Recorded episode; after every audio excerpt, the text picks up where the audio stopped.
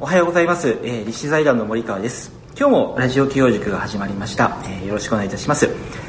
今日はいつもお話しいただいている坂本先生がちょっとごご都合でご不在でして、えー、と代わりにゲストの方をお招きしております、えー本田さんです。よろしくお願いいたします。よろしくお願いします。本田さんあの初めての方の方がとても多いと思いますので簡単に最初にあの自己紹介をお願いいたしますはい、えー風水芸術というものを作っております。風水芸術家の本田裕子です。よろしくお願いします。よろしくお願いいたします、まあ、本田さんにですねこれからまああの風水芸術のまあ起業家としていろいろこう活動されていることとかを通していろいろお話を聞かせていただく中でまあリスナーの方の起業の役に立つお話をいろいろこう伺いたいなと思っているんですけれどもまず最初に風水芸術っていう言葉ってあまり馴染みがないのかなと、はい。思うんですけども。私が作りました。造語で、あはいじゃあもうパイオニアですね、はい。風水はわかるじゃないですか。芸術もわかるんですけど風水芸術っていうことについてですね少しこう、お話しいただいてもよろしいでしょうか？はい。風水がつくのでもちろん風水の要素は入ってます。中,、えー中国古来からの風水学そして脳科学と心理学の要素を組み合わせた融合した芸術ということになりますね。もうちょっと具体的に言いますとニットで作った編み物で作った立体的な絵画絵ですね。というと分かりやすいかもしれません。まあ、ニットという素材自体も例えば立体的に作ることでその場の気を動かすっていう作用もあったり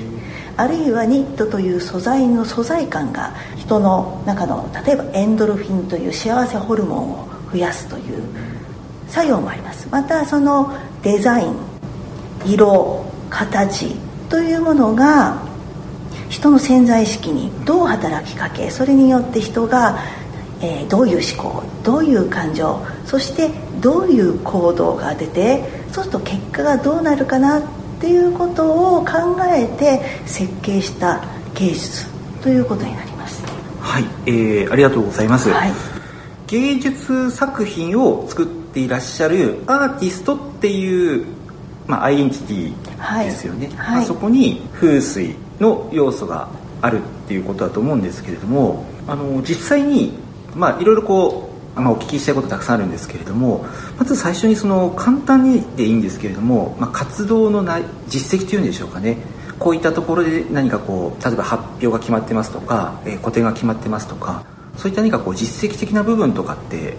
終わりだったりされますか？この芸術が生まれてまだあの2年ぐらいしか経っていないんですけれどもやはりとても早く世に広めたいという思いがありまして今年はあの7月に、ね、東京であの個展を開きました、あはい。そこは本当にあの小さなお店の壁面だけを貸してくださいという形で小さくやらせていただきましたけれども実は来年は、えーニューヨークの方ではい。ちょっと企画展という形でさせていただく予定でございます。おめでとうございます。ありがとうございますえっと、ニューヨークで個展が、えっと、何箇所ぐらいで決まってらっしゃるそうんでか？ですすね。あのおそらく、まあ、2箇所ぐらいはもしかしたら3箇所かなというところで今あの企画中でございます。えっとごめんなさい、えっと、今収録中は2019年なんですけど、えっと、2020年にニューヨークで、えっと、2箇所ないしは3箇所でもうその個展をはい。っていうことが決まってるはい。って感じですよね、ニューヨークでその個展をするのってイメージ的になんかものすごい難しそうなイメージがあるんですけれども、はい。特にニューヨークってあのアーティストとかが、まあ、憧れて集う街だと思うのでその辺ってすごいことが今決まってるってことですよね。すごいですね。はい。何が起こったんですか？いや、まあ、あの実際それはあれですか？ニューヨークの何かお知り合いがいらしてこういう個展を開いてっていうオファーがあって決まったっていう感じなんですか？そのぐらいになりたいところなんですけれども残念ながら、まあ、コネもつてもない。というところでした。全くないです、全くじゃあその人脈とか、えー、とつてこねっていうのがないニューヨークで決まったっていうこと？決まった。それはどういう経緯で決まったんでしょう？あのーまずですねいろいろな奇跡が起きたんですね、こはい。あのこのにに2019年のかはい。1年間というのは。1月にポーンとなんか私ニューヨークでなんか個展を開くっていうイメージがポーンと湧いてきて、はい、でそれをあちこちで言ってたんですよね。なんか私将来ニューヨークで個展開くらしいんです。って。あ思いついたことを、まあ、いろんな人あご自分で発信していったっていうことですよね、うんうん、はい、そしたらあニューヨークならあのニューヨークに以前住んでた方がいてあのその方今度ニューヨーク行くあのちょっと里帰りのような感覚であのニューヨーク行くって言ってたから一緒に行ったら？おはいはい、行ってみたら？ってそうですねじゃあ行ってみます。って言って今度は私将来ニューヨークで個展を開くよう開くようになるらしいんです。ですので今度あのニューヨークに行くことにしましたっていうのをペラペラ言ってたんです。はい。そしたら今度、ね、いつかなんて言わないで来年って決めちゃいなさい、うんうん、日付を決まると現実が動くよっておっしゃってくださった方がいたんですよね。はい。分かりました。じゃああの来年に決めました。何も決まってないんですよ。何にも決まってない、うんうん、来年に決めました。って言ってそれからは私来年にニューヨークで個展を開くらしいんです。なので来あのこれからニューヨークに行ってこようと思うんです。でまたこう言い始めたんですね。言い始めてたった2日後なんですけどそれ面白いですね。僕もその話乗らせてください。一緒にやらせてくださいっていう方が現れて、まあ、その方と一緒に、えーと、今回はこういろいろ企画してやっているんですけれどもそういう協力者というか一緒にやろうっていうパートナーが現れじゃあどうせねニューヨーク行くならあのただ行くんじゃもったいないから。やっぱりギャラリーね画廊ですね、をもう事前にもうバッとメールを送って反応があったところからもうどんどん攻めてってとりあえずもうドブ板営業した方がいいよ、うんうん、そうですね。何のリスクもないんですよ、あの全部断られること分かってるんで。まあ経験になるかなと思って、まあ、バッとメール送ったんですけどもう何の反応もないですね。全部無反応。多分100件以上は送ったんです。でもう1件も反応えーと、数件はお返事来ました。あ、はいはい、お断りのメールが。あじゃあもう事実上全部断られたっていうことですよね、はい、でその後はどういう感じだったんですか？断られたんですけどまあ行くしかないじゃないですか。うんうん。まあそうですね。はい。うん。でも行っちゃいました、行っちゃいました、はい、行っちゃいました。で、えー、向こうに着いてニューヨークの中でもマンハッタンっていうのは、まあ、一応、まあ、なんていうか都会というかね、まあ、一番有名ですよね、はい、そこの中でもチェルシーっていう地区があの非常に画廊が固まってる地域なんですよ。画廊の隣も画廊の隣も全部画廊画廊画廊ってこう、はい、そこ一軒ずつ。飛び込み営業。飛び込み営業、はい、英語ってお話はされるんですか？全く。日本語のみ？日本語のみです。しか使えない、まあ、ハローとかは言います、はい、だからその交渉事をするビジいわゆるそのビジネス英語っていうのは全く。できないっていうことですよね、はい、それでも行こうとまず決めて行かれて実際にあの飛び込み営業を日本語でされたんですか、えー、一応定型文というかあ、はい、あの本当にセリフですよね、うんうん。台本みたいな。台本みたいのだけは作って持ってったんですね、うん、交渉までいかないですよ、あの私の絵を売ってくれませんかっていう、ニューヨークで私は絵を売りたいんです。売ってくれませんかっていう英語ですね。それだけは喋りました。ですけど相手がこう何か答えてくださるんですけど何言ってるか分かんないです。まあ、交渉にはなってないっていうことですよね、ねうん、あのまあ、言い方あれですけど台本を用意しておいたんでその通りには発信はできたということできたけども、えー、返ってきたレスポンスに対しては反応ができていなかったっていうこと、ね、そうです。何言ってるかわからないんですけど断られてるなっていうのは分かりました。ああ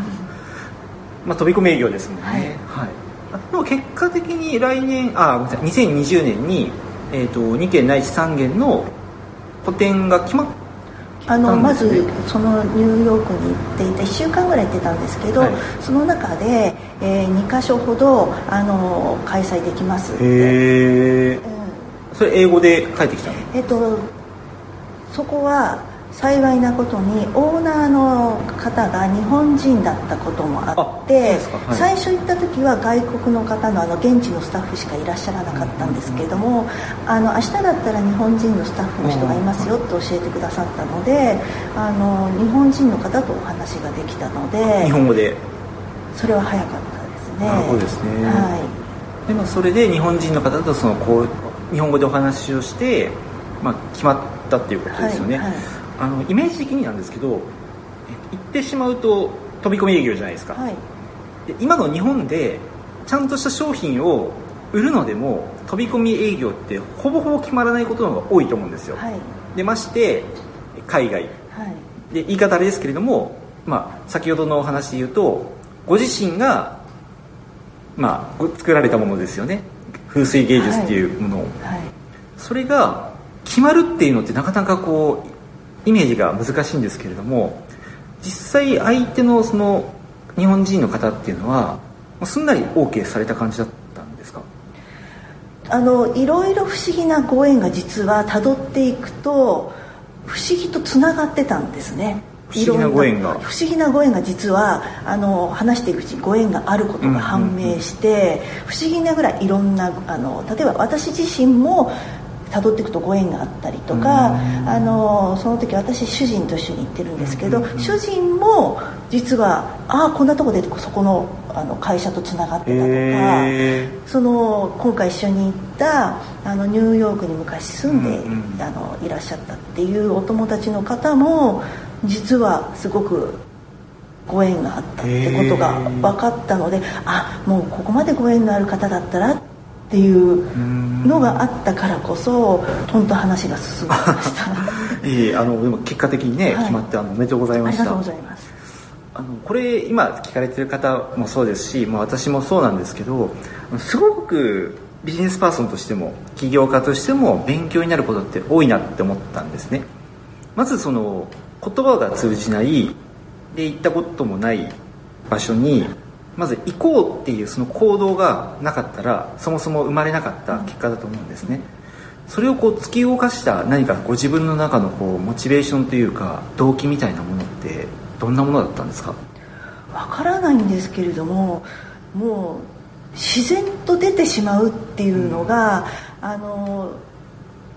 よくみんなにすごい行動力だな。うん、あそう思います思います。かなり無茶なことをしたよね、うん、無茶ですよ。あのかなり無茶なことをしたんですけれども、うん、よく英語も喋れない何にもできない営業もしたことない。で私あの人と接するのすごく苦手なので、あの日本語でも人と喋りたくないぐらい。すいませんラジオに出ていただいて。でそういう人間なのによく無茶したねって言われるけれども頑張ったわけではなくなんか知らないけれども自然と出てしまったっていうなんか知らないけど私なんかできるっていうか、うん、なんか湧いてきちゃったんですよね。やっぱりこの風水芸術ってまあ言ってしまえばあの夢を叶える芸術ちょっとオーバーに言うとね、うん、夢を叶える芸術なので本当にこれはもう広げれば広げるほど世の中に良い影響を与えることができるって確信してるっていうのもあって自然と出てしまったんです。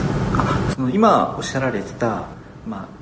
まあ要はその夢を叶える芸術っていうことはそれが手に取られた方の人生に必ず役に立つっていう確信はあったっていうことですよね。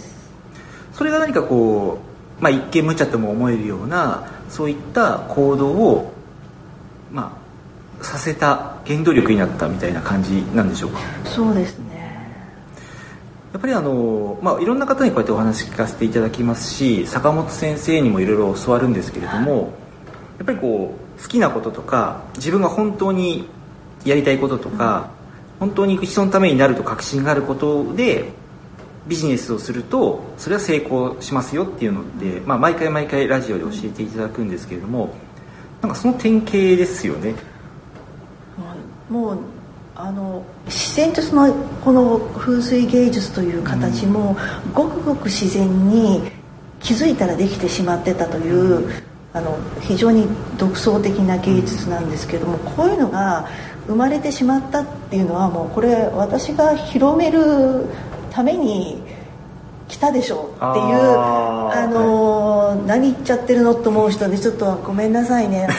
でもまああのそういうふうにお確信っていうのかな、うん、あの自信をいい意味でね,、うんそうですね。自信を持つっていう、あの必ずあの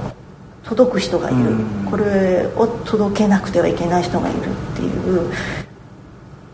根拠ないですよね。なぜでしょうかねあでもそのその根拠があるないっていうことよりもむしろこう自分が突き動かされたといいますか、うん、もう何かこう降って湧いてくるものがあってそれがもう今回の例で言うと、うん、ニューヨークに行って行ったっていうことですよね。でそれがなかったら、まあ、ご縁になったその日本人の方とも出会うことがなかったと思いますし、その個展が開催されるっていうこともなかったと思うんですよね、であの周りの方が、まあ、無茶だってまあ、いうの気持ちの方が多分一般的だと思うんですよ。で話聞いた感じだとすいません僕もあの無茶だなって。思いますよね。すいません、うん、まあ、どなたも、まあ、私自身もですけどニューヨークに行って何百件回っても、冷静に考えてみるとあの多分何百件回って1件話を聞いてくれるか聞いてくれないかだっていう世界だっていうのは分かっていったけど行ってしまったっていう、うん、だから無茶ですよね。そうですね。ただあの起用するときに、まあ、副業でもいいんですけれどもすごく大事だなと思ったことが今お話聞いてあったんですね。何かっていうとあのできない理由って探せば山ほど出てくるんですよ。できない理由がなくなることって多分ないと思うんですよ。起業したいとか副業したいっていうことにおいて。特にあの初めての方が起業するぞ副業するぞって言った時に自分が経験したことがないことをやるわけなんでできない理由の方が多いはずなんですよ。で多くの方にお話聞くとそのできない理由があるから今はやりたくてもできませんとか時間がない体力がないお金がない知識がないスキルがない経験がないって。でもその理由がなくなるわけないんで理由がなくならない中でも行動に起こして一歩踏み出さないと欲しい結果って絶対手に入れられないじゃないですか。で今の本田さんの話ですと日本語しか話せない。英語がダメ、うん、ニューヨーク行ったことがない、うん、で交渉も営業の経験がない、うん、それどころか人と話すのも そんなに好きではないのにもうできない理由しかない中で行ったっていうところがやっぱりすごくそういうことがやっぱり成功の第一歩なんだなっていうのが思ったんですね。でもちろんごめんなさいちょっと言い方悪いんですけど無茶って感じるのは経済的にこうリスクがあるとかですね、はい、その辺はあるのでまあリスナーの方が起業する時にはそういったリスク管理っていうのはちゃんとしてほしいんですけれどもあのすごく今のお話で、まあ、私含めて勉強になったんだろうなと思うのはできない理由なんてなくなりようがないのでできない中でもできる理由を探したりとかできる一歩を踏み出すというところっていうのはすごくこう大事な学びかなと思ったんですね。ですねはい、あのできない理由じゃなくて、できなくていい理由があったんですよ。おおはいはいはい、だって私営業経験ないじゃないですか、英語もできないじゃないですか。ニューヨークに行ったことないじゃないですか、とりあえずニューヨークに行ったらトイレはどこですかっていうのと、はい、まあ、地下鉄の乗り方だけ教えてもらうっていう状態だったんですけど、もうなんとかでもう何それぐらい何もできないんだから、契約も何もそれどこで個展を開くとか、そんなことできなくて当たり前なんですよ、だからもうできなくていいんですよ、その代わりあのまあ、ニューヨークのちょっと地下鉄乗れるようになったでも、うん、何かあの全部に断られても、うん、営業したっていう、うん、断られるっていう経験もできるっていうので、あのもちろん旅費もかかります、けどもっと長期的に考えた時のこの失敗を含めたこの経験値っていうのは、次に絶対生かされるはずだなってちょっと今回のニューヨークっていうだけで考えたらえー、もちろん金額的には、お金的には出てしまう方が圧倒的に多いけど、これからの自分の活動ってものを長期的に見た時にはやっぱりこれを通らずこういう経験を通らずにはいけないと思ったし、と思ったらできないあのできないくていい理由にしか感じられなかった。っていう。まあ、遅かれ早かれ必ず通らなきゃいけない道だし、うん、だったら早い方がってことですよね、うん、絶対肥やしになると思ったから、なるほどなるほど、はい。だって断られて、うん、いや本当に良かったのが断られていちいちへこんでなんてられないんですよ、うん、だってギャラリーの隣ギャラリーですよ。その隣ギャラリーで一、つのビルの中にギャラリーがいくつも入ってるとかもある中でいちいち落ち込んでらんないんですよ、断られた「サンキュー」って言って出たら「はい次」っていう感じだったのであのがっかりもなかったんですよ、うん、なので淡々とあの作業のように営業未経験でもこう営業っていうのかなもう飛び込みっていうのができたっていうだけでもすごく自分の殻を破れたのでそれはあのこれから営業ができるかどうかとかっていうのではなくていろんなものに対してやってみるとできるなっていうまあ、一つの経、はい、そういう意味での経験値にもなるかな。なるほどですね、まあ、芸術家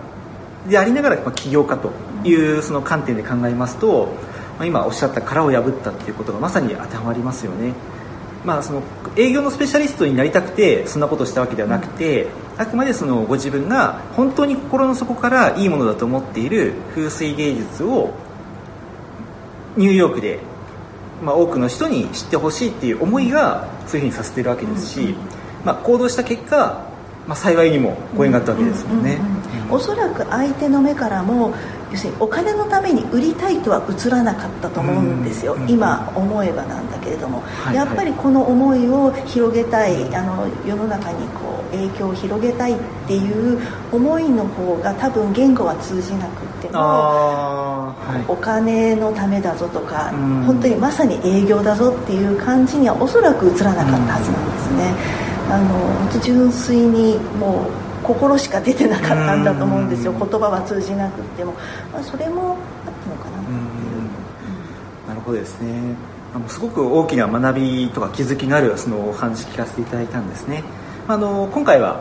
あの本田さんに、まあ、風水芸術家としてかつ起業家としてですねお話聞かせていただいた中で、まあ、リスナーの皆さんの役に立つ内容としてですね例えば今最後におっしゃったようなまあ、お金のため、まあ、もちろんお金のためが悪いわけじゃないんですけれどもお金以上に自分が伝えたい思い入れのある商品を広めたいっていう純粋な気持ちがすごい大事だっていうのも分かりましたし、まあ、そういう夢を持つことだけじゃなくて実際に行動に移すことの大切さ特にその時に励みになるあの皆さんの背中を押してくださる言葉としてはできなくてもいい理由っていうのが多分大きなヒントになるかと思ったんですね。はい。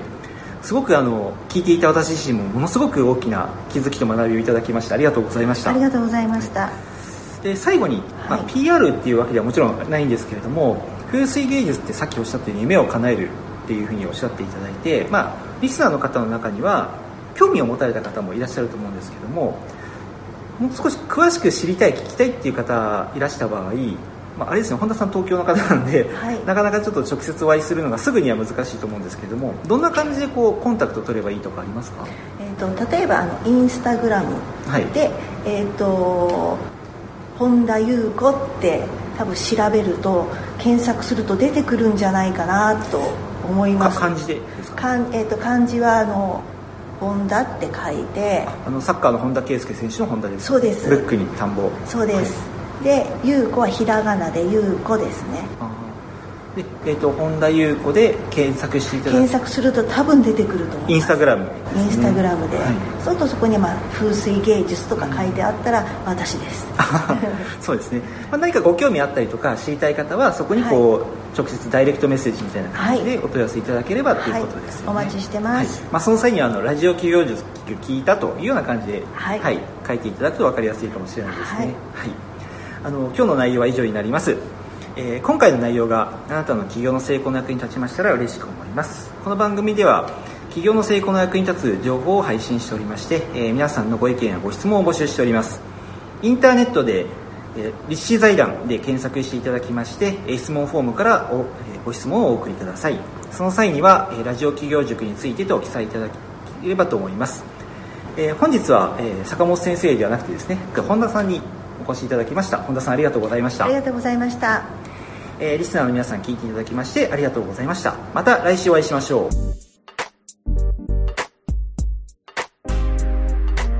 今回の番組はいかがでしたでしょうか？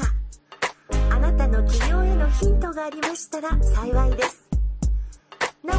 坂本典子への質問をお受けしております立志財団公式サイトよりご質問ください。立志財団で検索してみてください。また次回もお楽しみに。提供は世界中の一人一人が志を実現できる社会を作る立志財団がお送りいたしました。